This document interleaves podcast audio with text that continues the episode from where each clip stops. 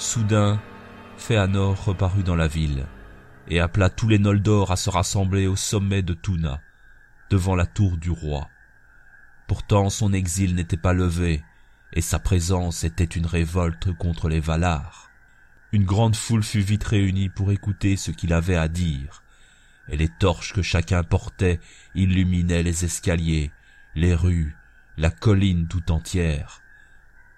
Féanor était maître en l'art de parler. Sa voix, quand il voulait, pouvait remuer les cœurs, et, cette nuit-là, il fit aux Noldor un discours qu'ils n'oublièrent jamais. Les mots tombaient, durs et violents, remplis d'orgueil et de fureur, et faisaient lever chez les Noldor une folle rage. Sa colère et sa haine s'adressaient d'abord à Morgoth, et pourtant tout ce qu'il disait ou presque venait des mensonges du malin. Il était bouleversé par la douleur à cause du meurtre de son père, par l'angoisse après le vol des Silmarils. Et maintenant que Finwë était mort, il revendiquait le titre de roi des Noldor et rejetait toutes les lois des Valar. Pourquoi, ô peuple des Noldor, s'écria-t-il, pourquoi nous faudrait-il servir encore ces Valar jaloux, impuissants à nous protéger de leurs ennemis, incapables de protéger leur propre royaume? Et s'il est maintenant leur ennemi, ne sont-ils pas de même race? C'est la vengeance qui me fait partir, mais s'il en était autrement, je ne resterais pas sur une terre où sont les frères de celui qui a tué mon père et volé mon trésor. Pourtant, je ne suis pas le seul vaillant de ce peuple vaillant. N'avez-vous pas tous perdu votre roi? Et que n'avez-vous perdu encore Enfermé que vous êtes sur une terre étroite, entre montagne et mer? Il y avait une lumière ici, que les Valar refusaient aux terres du milieu, mais la nuit désormais rend toute terre pareille. Resterons-nous ici dans un deuil éternel, sans rien faire? Un peuple fantôme qui hanterait les brumes à verser des larmes inutiles dans une mer indifférente? Ou bien allons-nous retrouver notre pays natal? D'où c'étaient les eaux du Quinneven, qui couraient sous les étoiles sereines, vastes les terres qu'un peuple libre pouvait parcourir? Elles sont toujours là qui nous attendent, nous qui, dans notre folie, les avons abandonnés. Laissez parler aux lâches cette cité. Il parla longtemps et pressa les Noldor de le suivre et de gagner par leurs exploits la liberté et de vastes territoires dans l'Est avant qu'il ne soit trop tard.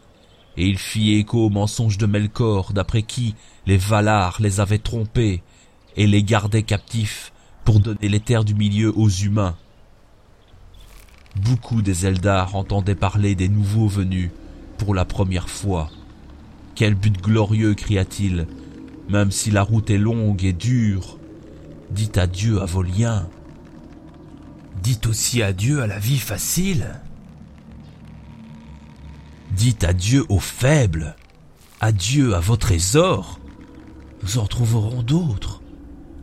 Ne vous chargez pas pour la route, mais prenez vos épées. Car nous irons plus loin qu'Oromé. Nous serons plus résistants que casse. Nous n'arrêterons pas notre chasse. Sus à Morgoth. Jusqu'au bout du monde, nous aurons la guerre et la haine pour compagne. Mais quand nous aurons vaincu et repris les Silmarils, nous serons les seuls maîtres de la lumière immaculée, les seigneurs d'Arda dans le bonheur et la beauté. Nul autre peuple ne vous chassera. Alors Féanor fit un serment terrible. Ses sept fils sautèrent à ses côtés et firent ensemble la même promesse. Le reflet des torches ensanglanta leurs épées, un serment que nul ne pourrait briser ni reprendre, même au nom d'Iluvatar sans attirer sur sa tête les ténèbres éternelles. Ils prirent pour témoins Manvé et Varda, et les hauteurs sacrées du Taniquetil. et jurèrent de poursuivre de leur haine et de leur vengeance jusqu'aux confins du monde tout Valar, démon, elfe, tout homme ou tout être encore à naître, toute créature grande ou petite, bonne ou mauvaise, qui pourrait venir au monde jusqu'à la fin des temps et qui aurait un Simmaril en sa possession. Ainsi parlèrent Médros et Maglor, et Kelegorm, Kurufin et Carantir, Amrod et Amras, les princes des Noldor, et beaucoup reculèrent à ces mots terrifiants, car bon ou mauvais, nul ne peut se délier d'un tel serment, et il poursuit celui qui le tient comme celui qui le brise jusqu'à la fin du monde. Ainsi Figolfin et son fils Turgon se prononcèrent contre Féanor, et les voix s'élevèrent avec violence, et les épées furent près d'être tirées. Mais Finarfin parla calmement, comme de coutume, et tenta d'apaiser les Noldor. Il leur demanda d'attendre et de réfléchir avant de s'engager sur une voie sans retour.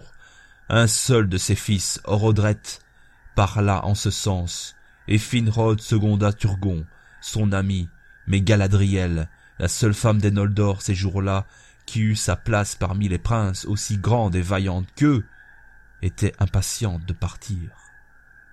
Elle ne prêta pas le serment, mais les paroles de Féanor rappelant les terres du milieu avaient touché son cœur, et elle brûlait de parcourir une terre sans frontières et d'être maîtresse de son propre domaine. Fingon, l'autre fils de Figolfin, pensait comme elle, et bien qu'il n'aimait guère Féanor, ses paroles l'avaient ému.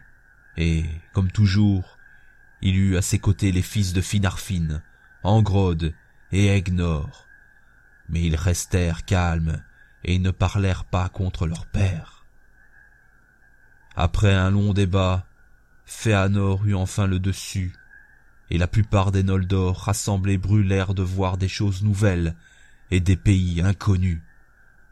Et quand Finarfin voulut à nouveau les mettre en garde et leur conseiller d'attendre, un grand cri s'éleva. Non. Non. Partons d'ici. Aussitôt, Féanor et ses fils se mirent à préparer le départ.